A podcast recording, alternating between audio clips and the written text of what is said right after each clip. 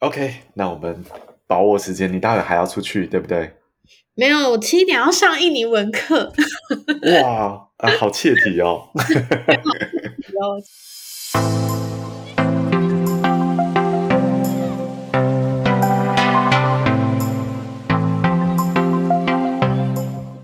欢迎大家收听《城市豆沙包》，我是 Carton。嗨，我是 Lena。城市豆沙包是一个自二零二零年开始筹备的 Podcast 专案，由 Carton 在每一集中用五十分钟采访居住在世界各地的台湾人，像吃了诚实豆沙包一样，为听众将地表上的城市逐个开箱。那 Lena 今天要帮我们开箱哪一个城市？印尼的首都雅加达。没错，我们今天要来开箱雅加达。那我们第一个问题要问 Lena，你之前在雅加达待了多久？然后你又在雅加达做些什么呢？我是二零一五年到二零一八年，那我那时候是科技业，然后被外派到那里当业务，就负责印尼市场的销售跟 market share。哇，那你前后在雅加达也待了三年呢，对不对？对对对，大约。我相信听众对于印尼这个国家观念可能很熟悉又很淡薄，因为可能不是真的很知道这是一个怎么样的国家。虽然常常听到，可以跟我们稍微科普一下这个国家吗？对，我我发现大家对于印尼的认识其实没有我们想象中的多。嗯，它其实距离台湾没有很远，大概五个半小时的飞机就可以到了。然后中间有赤道穿越，所以真的是在热带。那它是东南亚最大的国家，也是世界最大的群岛国家，所以它整个国家大概有一万七千多座岛。哇，很难想象哎。对对对，所以也因为它这样子的地形啊，然后再加上一下它的文化背景啊，所以那边的种族、语言、文化都非常的多元。那当然还是以爪哇族为主，大概四十个 percent 吧。那华人在那里就。其实是少于五趴的，嗯，然后宗教的话，百分之八十以上都还是穆斯林，它整个国家、整个城市文化都还是以穆斯林教的方向去出发啦。对，那印尼另外一个我觉得很值得说的是，它的人口其实非常的多，对，整个印尼大概二点七到二点八亿的人口，是世界上第四大。所以其实它有非常多的劳动输出跟人才，我觉得都是蛮正常的。那光是雅加达就一千万人了。对，而且大家其实对印尼的认识，可能都从很多印尼族群在台湾生活开始认识嘛，因为它真的有很大的人口跟很大的劳力输出。对。那另外，其实从人口来看，大家想到穆斯林国家，你可能会想到阿拉伯半岛的国家，但实际上以人口数来说，印尼其实是世界上最大的穆斯林国家。没错，没错，对，就穆斯林也分很多种。我觉得阿拉伯那里的穆斯林算是跟雅加达这里的穆斯林可能程度上有一些不一样，因为在雅加达看到穆斯林，他不会枕头包头巾。啊，OK，对，他们是包头巾，可是脸整个脸是可以露出来的哦，不用遮脸。对，不用遮脸，而且他们头巾的颜色没有规定一定要是黑色。嗯，OK，我觉得这个是很生活面的事情。那我想大家也许不太容易想象你的生活哦，因为外派到雅加达可能不是很容易在脑海里面刻画出一个轮廓。嗯，而且我知道。Lena，你是第一个离开台湾就到雅加达去了，对吗？对，而且事实上就更 specific 一点，它是第我第一个在台北以外生活的城市。哇！所以我事后想起来，就真的很像越级打怪。你真的是越级打怪，而且越很大。对，所以我我觉得我的很多分享跟经验，事后想起来，它不一定只是说在适应雅加达这个城市，有的有一点已经变成是我在适应离开台北的生活。对，跟学习怎么外派，然后自己为生的。可以跟我们谈一谈，你觉得这样三年在雅加达生活下来是一个怎么样的体验？嗯。我觉得心情上有蛮大的差别。大概在前一年的时候，我其实是非常不习惯，然后也不开心的。嗯，那我觉得饮食卫生可能都是非常主要的原因，因为。呃，他们那里的食物可能口味都比较重，不是很习惯。然后卫生方面，一个是我们会有一些很既定的印象，觉得那里的东西都脏脏的，不不知道是真的还是假的。所以你吃起来的时候，那时候都会有一种心理阴影。对，我觉得那是一种心理的坎，或者是你光是坐在路边，它可能也。没有怎么样，但你就觉得路边摊是不是就是不干净？我是不是等下回去就是拉肚子？然后说不定它没有问题，只是我们后来都知道，你只要去一个新的国家，难免都会有水土不服。对，所以你后面觉得啊，我又拉肚子了，怎么会这样？这个地方我是不是活不下去了？等等这样的心情啦。对，那呃，我觉得雅加达那时候让我蛮痛苦的，还有一些跟台北比较不一样的地方。比如说，它的交通啊比较混乱哦。他们很多马路口是那种四条大线，甚至六条大线的那种马路口。OK，当时我就常常站在路口，然后很彷徨，想说这是要怎么过，然后大概站个五分钟，等到有人要过，我才会跟着他屁股后面这样一起。哦，你是说它是没有红绿灯的吗？对，它是没有红绿灯的。哇！所以我们过马路的方式就是你勇敢的走出去，然后伸出你的手，车子自动就会停下来。还好雅加达的交通也非常的混乱嘛，他们时常 塞车，所以其实车速都非常的慢。我我觉得你这个还好，真的很正向诶，因为其实这根本不是一件还好的事情。就这个一年，在大概半年到一年的时候，我完全无法适应。可是过了那一年，你就开始觉得哦，这些是很很稀松平常的事。他们那边的人也这样生活，然后我也觉得好像可以生活了。甚至外派后面来的人，我也会就跟他们说。没关系啊，你就勇敢的走出去啊，车子会自己停下来。这样，那我们先谈谈这一年，就是你刚刚提到卫生、饮食跟交通。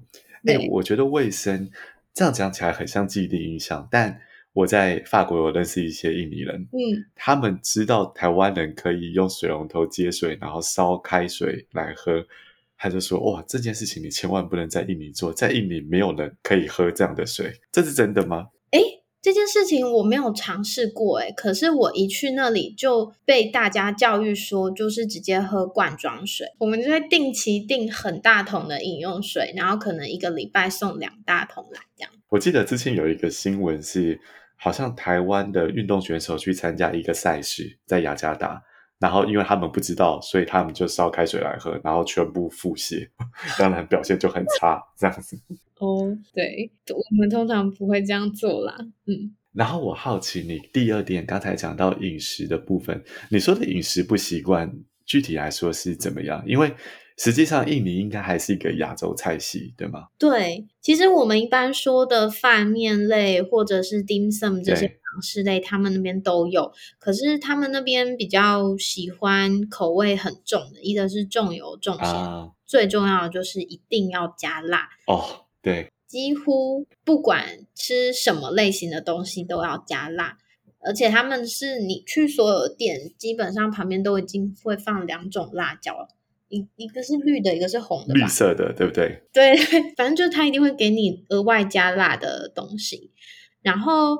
另外一部分是他们很习惯吃一大盘的淀粉，然后配很少量的蔬菜或者是肉类。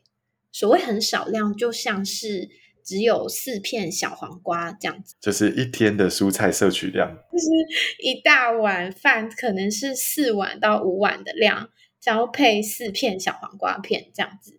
所以我一开始去非常的不习惯的。我觉得真的是诶，我我认识的印尼朋友有两件事让我很惊讶，他们是可以完全吃淀粉全餐，就是炒面配炒饭，这居然是一个配菜这样子。我说哇，这是淀粉狂人哦。对，可以补充一个，他们的肯德基还有麦当劳卖的套餐啊，是炸鸡配饭。就是热爱淀粉，一定要有饭，一定要有面。对对对对对。然后他们调味很重，这也是真的。而且我们在这边认识的印尼人，他们吃的辣是真的吃到我们已经算在台湾会吃辣的人了，但是他们自己做的那个绿色辣椒酱真的很惊人哎、欸，我没有没有办法，它太辣了。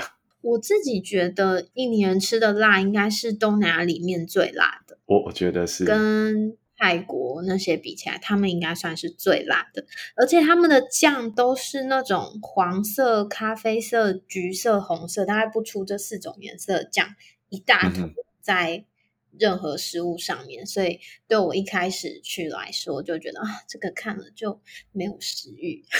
很很不适应，对，我觉得这个很有趣。我上一集是访问一个住在马来西亚的朋友，然后他跟我讲的事情跟你讲的一模一样。他就是发现有很多酱，他就一点食欲都没有。真的，真的，有时候是一种感觉。那你前面一年这样吃下来，你还好吗？哦，我我大概前半年吧。就常常常常就是呃身体不舒服，然后我大概瘦了七八公斤哇！可是后半年慢慢回来了，因为我我发现前半年是因为不适应，所以吃的非常非常少。我我觉得这边要跟听众先说明一下，嗯，Lena 在我的印象中就是一个瘦瘦的女生，所以如果一个瘦瘦的女生要再瘦七八公斤，那个就真的是很不适应。其实对。怎么心虚？那时候也没有很瘦啦，但就是后半年很快，你只要就是回到正常的那个吃的量以后，因为它都是淀粉哦，体重立刻就上去，所以大概一年以后我就开始自己煮为主了，就不会再常常啊。OK，对，前半年会瘦那么多，跟卫生其实也有关啦，因为。刚刚我们说，除了一种心理上的压力，但我也必须说，实际上它的确还是有一些不干净的地方。就真的其来有字，对，真的其来有字。因为我后来真的食物中毒过一次，哇，真的肚子超痛，然后躺在就是宿舍床上，想说天哪，我怎么在这？我在干嘛？人在宿舍死掉了，这样子也太悲伤了，没有人知道怎么办。对，然后后来我就请我同事带我去。他们的医院，那其实他们的大医院，我觉得跟我们的卫生所长得蛮像的。OK，哎，这个可以放吗？这个你是不是没有跟家人说过这个事情？没关系，都已经好了。好，第一次哦，那个第一次公开。对啊，没关系啊，嗯。哎，但这个很有趣，是我们在这边的印尼朋友，有一次他从印尼回到法国以后。他就很不舒服，然后就去看医生。嗯，法国的医生就问他说：“哎，你最近有旅游史吗？”对，他说：“哦，我刚从印尼回来。嗯”医生直接不用诊断，直接写：“哦，食物中毒。”而且关键是那个药还蛮对症，真的就解决了。所以 的确好像就是这个问题。而且他本人还是印尼人，呼应到我们刚刚讲的，的确其来有自了。对，在讲到印尼卫生的时候，我就常常。嗯，我印象最深刻的是，当时我去他们的餐厅吃饭，那餐厅桌上都会放卫生纸盒嘛。对，然后就一边吃我的面，一边看到卫生纸盒上里面的卫生纸露出来那部分上面，大概停了完全不夸张五六只苍蝇吧。我就一边吃面一边想说，那个卫生纸我待会还要用吗？啊，我如果用它来擦我的嘴巴，这样子是哪一个比较卫生呢？对啊，一开始的不适应，我觉得很常会发生在这种情况，就是它好像是一件小事，可是它会让你活得不是很舒服，你就会常常内心纠结。这样，我觉得你都客气了，我觉得你这个真的是越级打怪，这不真的不是一个蛮 hardcore 的外派经验，其实。就后来我就看到台湾不是有很多人会先吃饭前先拿卫生纸擦碗筷嘛？对，爸爸妈妈都会觉得那样比较干净。然后自从去了印尼，我都不觉得这是一件比较干净的事，因为我都会心存疑虑，说那个卫生纸一直放在桌上，它是干净的吗？哎，你可能应该要自己带，对不对？哦，对，要自己带，要自己带，那个才干净。哎，我们讲到这个饮食已经是很生活面的事，而且你后面说到后面会自己买东西来煮，我想了解一下，在雅加达的生活开销大概是一个什么观念呢？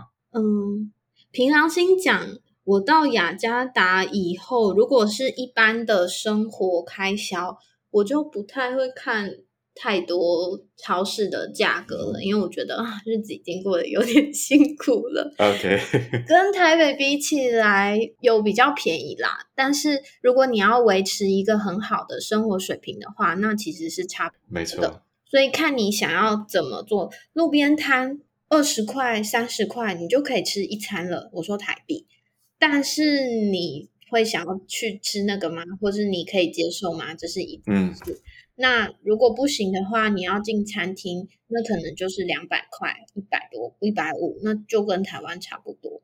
所以我觉得它没有它没有固定的答案。对，我觉得这真的是一个很客观的讲法，因为很多人可能会觉得哇，外派到印尼，或者是外派到马来西亚，或者我之前去北京，大家可能会说，哎，你其实应该生活成本不会很高。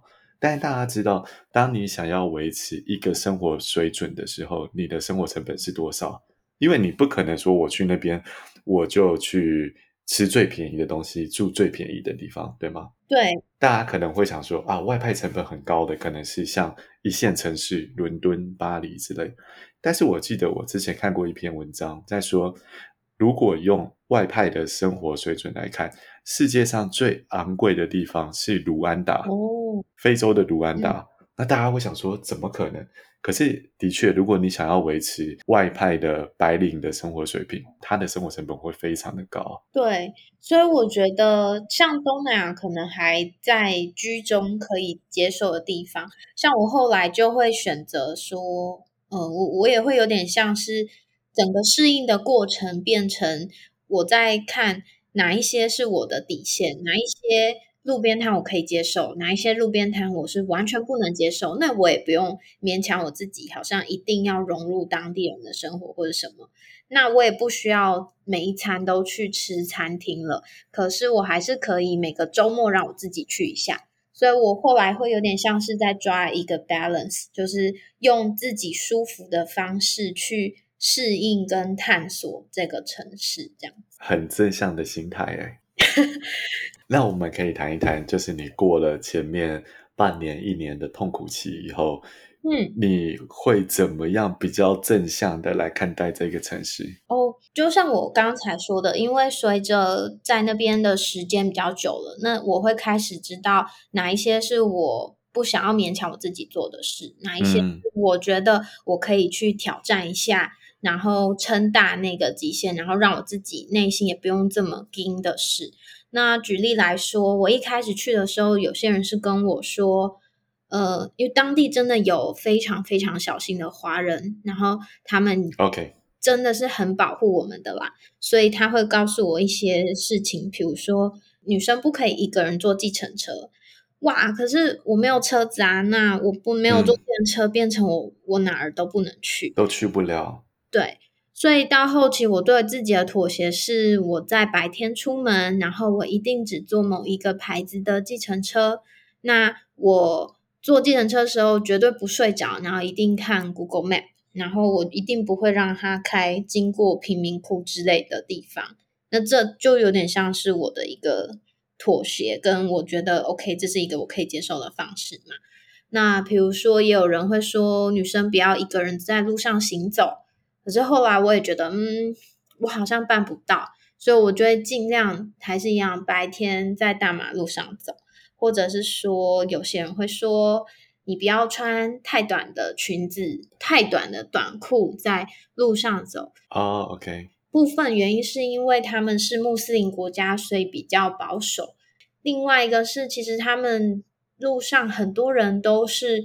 坐在地上买卖，或者是坐在地上聊天吃饭的，所以当我们这样去的时候，啊、他们会觉得这样女生是很危险的，尤其我们皮肤白白的嘛，对，因为他们视角比较低，是不是？对，对对对。所以我承认一开始会很痛苦的，有一些原因也是因为从台湾听到的事情，你会觉得哦，那里可能比较落后，治安比较不好。然后再加上去那里，他们给我们灌输的一些观念，我觉得都是必要的，让你心里有一个先有一个底线嘛。对。但是如果你完全遵循这些底线去生活的话，我觉得会痛苦到爆啦。所以后来我开始会自己帮自己扩展一些事情。那我开始可以走出去的时候，就像我刚刚说的，我就开始可以去一些店面是可能比较 high class 的，我会开始探寻到一些哦，原来外国人都去这些肉铺买肉，然后外国人都去这些百货公司 shopping 之类的，然后我的生活就慢慢增加了很多乐趣。我觉得这里有一个很好的心态，是你怎么样去慢慢摸索出你的舒适圈在哪里，然后慢慢的去扩大那个舒适圈。我觉得这个是外派可以融入，还有可以让自己开心的一个很重要的正向心态。对，而且我觉得这是可以练习的，因为印尼是我第一个练习的国家嘛，那有点像是越级打怪没有错。可是我可以发现。后来，呃，其实我常常跑其他东南亚国家，以及，呃，现在我其实是在澳洲、纽西兰的。我发现你去适应一个国家的时间变得越来越短，然后你越来越快可以知道自己的底线。可能因为你有可以比较的对象，或者你也更了解自己了，所以你会越来越快找到，就越来越快可以感到舒适。这样，我同意，我同意，因为。我自己第一个外派生活的地方是北京，然后第二个是在巴黎，当然是截然不同的城市，但是中间那个心路历程其实有点像，怎么样去摸索出你可以去的超市，你可以买的东西，你喜欢的区域，然后你再慢慢 push push 自己说，哦，那我也想去看一些不一样的事。我觉得那个过程其实是有可以参考的地方的。嗯嗯嗯嗯嗯，也是好玩的地方，对对。哎，从你刚讲的部分，我想延伸几个话题出去。刚大家有听到，呃，雷娜说她在计程车上绝对不睡着。这个时候，台北脑就会想说，这有什么困难？你就撑一下。大家都知道，雅加达是一个超级堵车的地方，那所以要在计程车上不睡着，其实是一件很煎熬的坚持。哎，真的真的，我我我们可以一个十分钟的路程开一个半小时。然后也可以四十分钟的路程开四个小时哇！因为我们去机场前，我们都要预留大概两三个小时的 buffer，不然真的会赶不上飞机，是很可怕。对，我在访谈之前，我先做了一点功课。大家知道雅加达曾经被选为世界上不是世界上最佳居住城市，是世界上最堵车的城市。哦，真的吗？所以我们赢泰国。对，你们好像有赢泰国好好，世界冠军。OK。第二个我想延伸出去的话题是，当你提到治安的问题，就是可能有些人会告诉你说：“哇，雅加达或者印尼也许不是一个非常安全的国家。”但我想知道你在雅加达生活三年下来，你是怎么感受到这个城市在这个方面？治安上面，我觉得我算是幸运的，我自己本人没有遇到太可怕的事情，嗯、所以我觉得乍看之下应该算是 OK 的。但我我可以感受得到是，呃，我想大部分的人应该知道，印尼曾经有排华运动，在一九八八年的时候，没错。所以我有时候还是可以感受到，一的他们是被呃上一代所灌输的呃观念影响。或者是有些四四十岁、五十岁的，嗯，就是客人、老板们，他们真的有经历过，我可以感觉到他们那种记忆或是恐惧埋藏在一些情绪底下啦。对，所以呃，很多现在的华人年轻的小孩是不会讲中文的。嗯，当时他们的父母会觉得他讲的中文会有危险。那我们也听过，就是有客人分享他们当时是怎么跟他们的父亲、父辈一起拿着枪在捍卫他的社区，怕有人进来放火等等的故事。呃，我我自己觉得没有受到这些的影响，但是我也有看到，在二零一七年一个可能对雅加达人来说还蛮印象深刻的事件，是那时候他们的。诶，是市长吗？呃，雅加达的市长。对，我我忘记他的 title。对，反正就是一个叫中万学的政治人物，他们叫他阿后。呃，他因为就是在一个演讲里面讲了让穆斯林教的人觉得他亵渎宗教的言论，所以就被判刑两年。那他其实上是一个在华人圈里面名望跟就是 reputation 都非常好的市长，所以当时的确有造成蛮多的抗争事件，甚至有印尼华人会觉得太危险了，叫我们赶快回台湾之类的。所以那应该是我最深刻觉得那边嗯危险的时候。我觉得这是一个很深刻，而且也确实是我想谈的两个话题的结合。一个是关于华人这个族群在印尼生活的体验，跟第二个是在一个穆斯林国家生活的体验。那我稍微补充一下，钟万学实际上是雅加达省的省长，他是雅加达特区的首长。那当时他入狱的这个事件轩然大波，因为他的确是一个在东南亚圈里面名望很好的华人哦。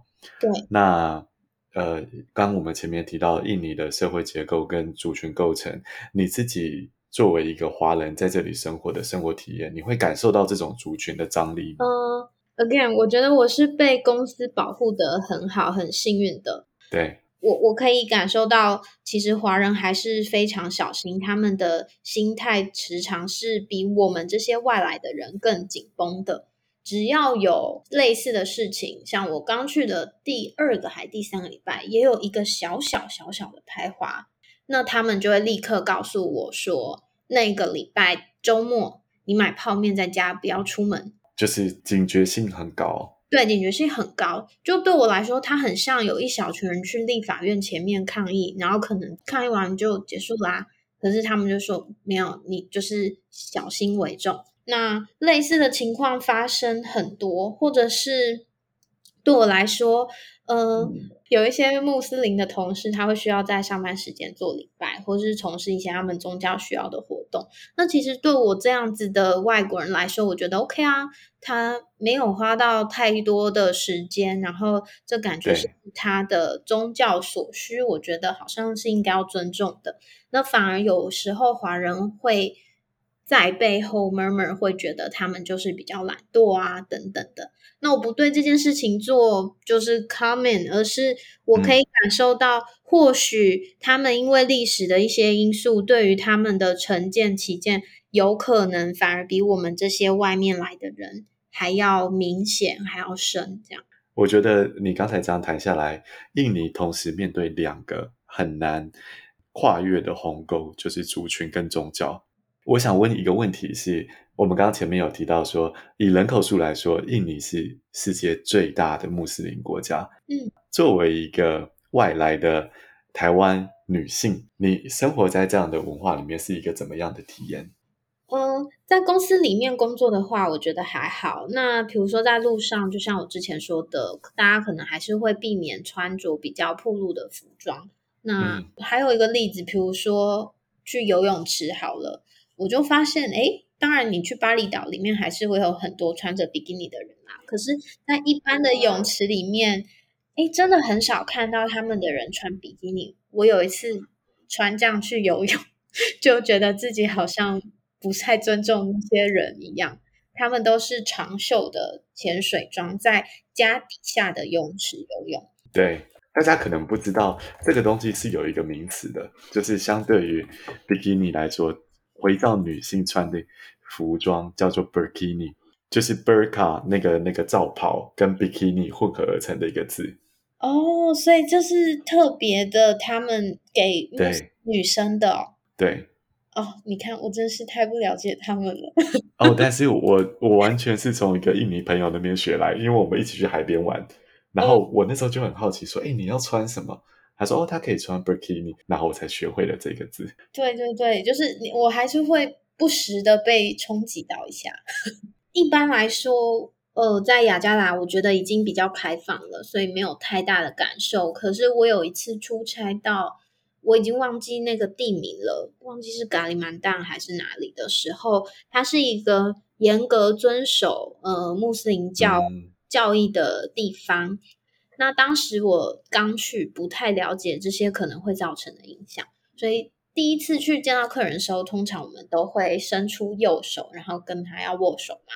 啊，uh，OK。发现对方有一点愣住，那我也愣住，因为我很尴尬，我的右手就在空中。他其实后来有自己跟我说啦，他就说：“哦，我们的宗教不允许我们跟陌生的女性接触。”对，OK，好，因为他也知道我是外国人，所以我觉得就没事。那这是一第一个小冲击，然后到最后我们要离开结束的时候，我们其实是有带小礼物给客人的。那那时候我就想说，我就把这个礼物给你就好了，我也没有要 接触到你哦。结果我发现也不行，他说要我先把这个礼物拿给跟我同行的男性业务，再 pass 给他。哇，Wow, 所以好严格哦。对，很严格。我我没有内心被 offend 或者是怎么样，我觉得这就是他们的宗教，但是。是我第一次强烈的感受到 这个宗教的不同，嗯、对，就是你第一次感受到它真的发生，真的会对你的生活造成不同。对，我觉得你刚讲的例子其实没有那个侵犯的成分在，因为就单纯是一个不一样。但我可以分享一个例子，是在我们公司，我们负责中东地区的 marketing head 是一个女性。然后她有一次去沙乌地阿拉伯开会，他走进会议室的时候，全部人惊呆了，因为在这个国家，男性跟女性是不可以在同一个房间里面的，所以他必须在一个会议室旁边的小房间，哦，技术上他们不在同一个房间，然后一起开会。那这个我就觉得有一点，他一定心里就会有点不舒服了。对对对，有当时。当时发生了我的小事，就故事以后，我就立刻告诉我自己说，不要铁齿，因为我以前还曾经想说，就算今天公司要外派去中东，我也可以接受。然后 经过这个小事件，我就说不行，这个没有办法，我可能要想一下。对，我要想一想。嗯，哎，我们刚刚讲下来，这种是有点像生活礼仪的。那我们可能知道说，回教徒在饮食上也会有很多限制，比如说不能吃猪肉。或者是要不能喝酒等等，这方面你有感受到很大的不一样吗？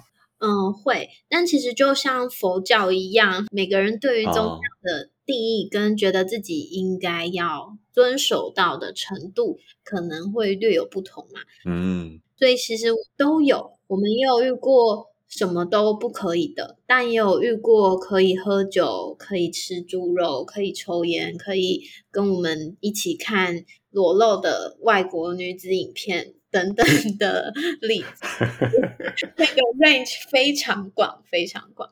哎、欸，我同意耶。我们这边认识一对印尼 couple，女生很虔诚，嗯、然后男生就还好。所以，其实，在女生还没有过来的时候，男生是可以跟我们一起喝酒的。对。但是他老婆一来以后，哇，他马上变成遵守严格教义的回教徒。所以，这个的确是。确实因人而异啦，在这个光谱上的确每个人可以走得多远是不一定的。对啊，有时候他们甚至会跟我们说，我们正在吃猪肉，然后他们可能来，但是没有其他东西可以点了，就只有那一样啊。OK，然后我们就会问他说：“你确定你可以吃这个吗？”他就会说：“你不要告诉我这是什么肉，我不知道这是什么肉。”然后他就吃了。我记得我之前还有一个新加坡朋友，他说他有一个很要好的印尼朋友，是一个回教徒。有一天，很认真的问他说：“哎、嗯，我决定要打破戒律，吃一次猪肉。如果我这一辈子只能吃一口猪肉，你会推荐我吃什么？”然后他就觉得他压力超大，他想了很久，最后推荐他吃那个。八爪就是那个肉质，我、oh, 说哦，的确是一个很好的选择。嗯、对啊，但其实如果我又把它想成台湾，我们现在在讲佛教、道教的话，其实你就不会觉得这么严重了啦。还是很多佛教徒没有吃素啊。对，酒肉穿肠过，佛在心中坐嘛。真的，真的，其实看每个人怎么去诠释。其实这讲到最后，就是每个人自己的宗教自由。对。哎，那我想知道的是。呃，你第一个离开台湾的地方，你去了印尼。那除了宗教之外，你觉得你在印尼感受到他们的人、他们的文化特色，跟你感受到的反差是什么？嗯，反差倒是没有很多。那我觉得让我印象很深刻的是，他们那边的人对于家庭观念都还蛮重的。首先，他们的结婚年龄本来就比我们早嘛，所以二十二岁到二十五岁左右，其实大部分的女生就已经结婚了。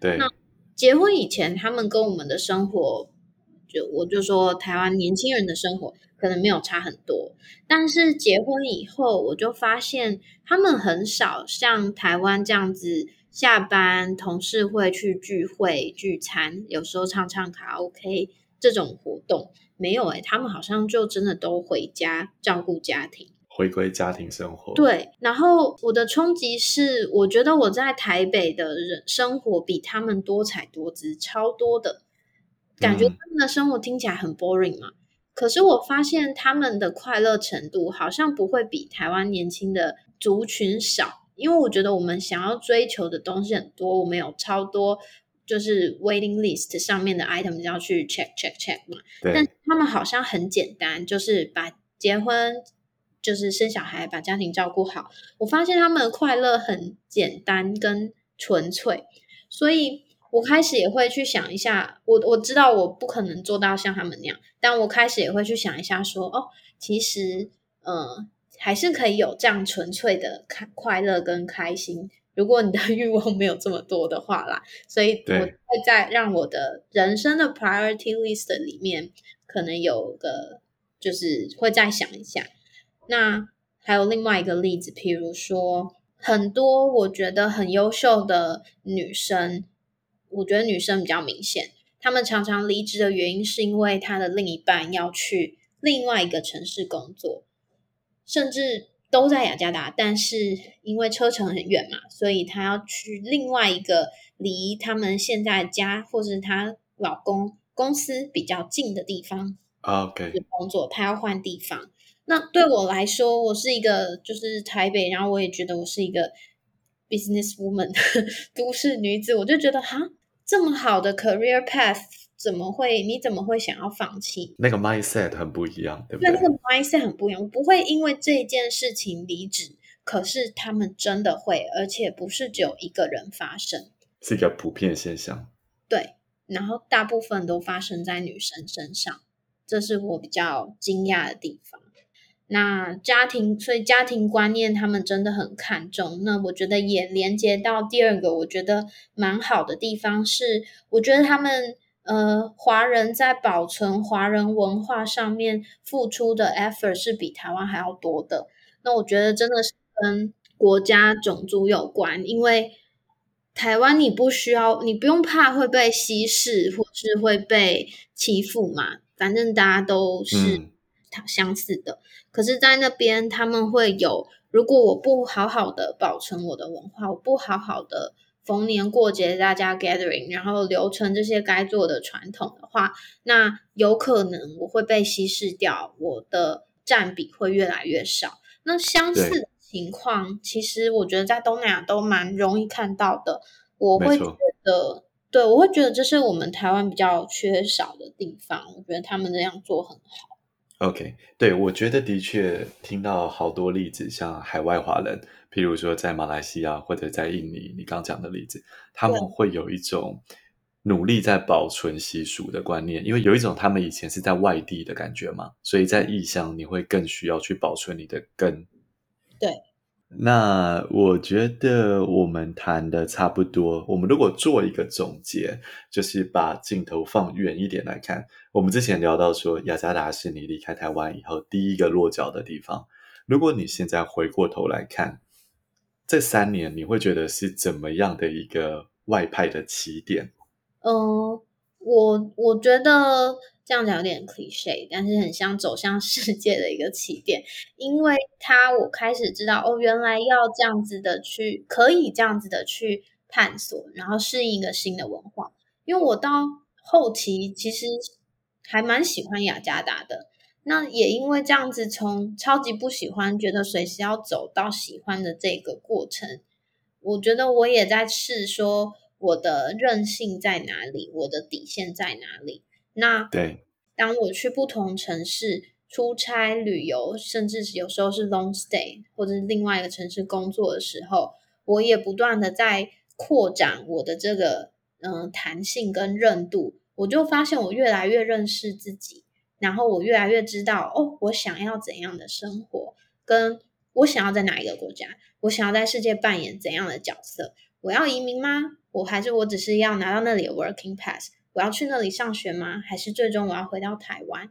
那这些很多很多的问题，我觉得都在我不断的看世界各个角落以后，给我不同的启发。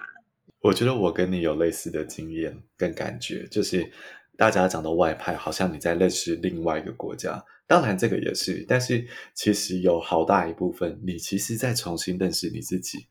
你知道说哦，我到底想要的是什么？然后我想要在什么地方生活？实际上，在台湾生活不是唯一的选项，你有很多地方可以选。那你必须知道你自己想要什么，你才有办法知道你到底想在哪里生活。没错。但我相信，从外在来看，我觉得你这个经验一定会让你用比较亲切的角度去看东南亚，对不对？真的，真的。然后。呃，最后几个问题。好。呃，我们知道现在其实，在台湾生活的印尼族群是一个蛮大的族群。那作为一个在印尼旅居了几年的台湾人，你觉得我们可以从什么角度去重新认识这个国家？嗯、呃，我觉得我们要意识到的是，我们看到的只是印尼中的很小一群人。那有时候，就像我们自己自我反省，会知道说，就算台湾人，我们还是时常只活在自己的同温层里面。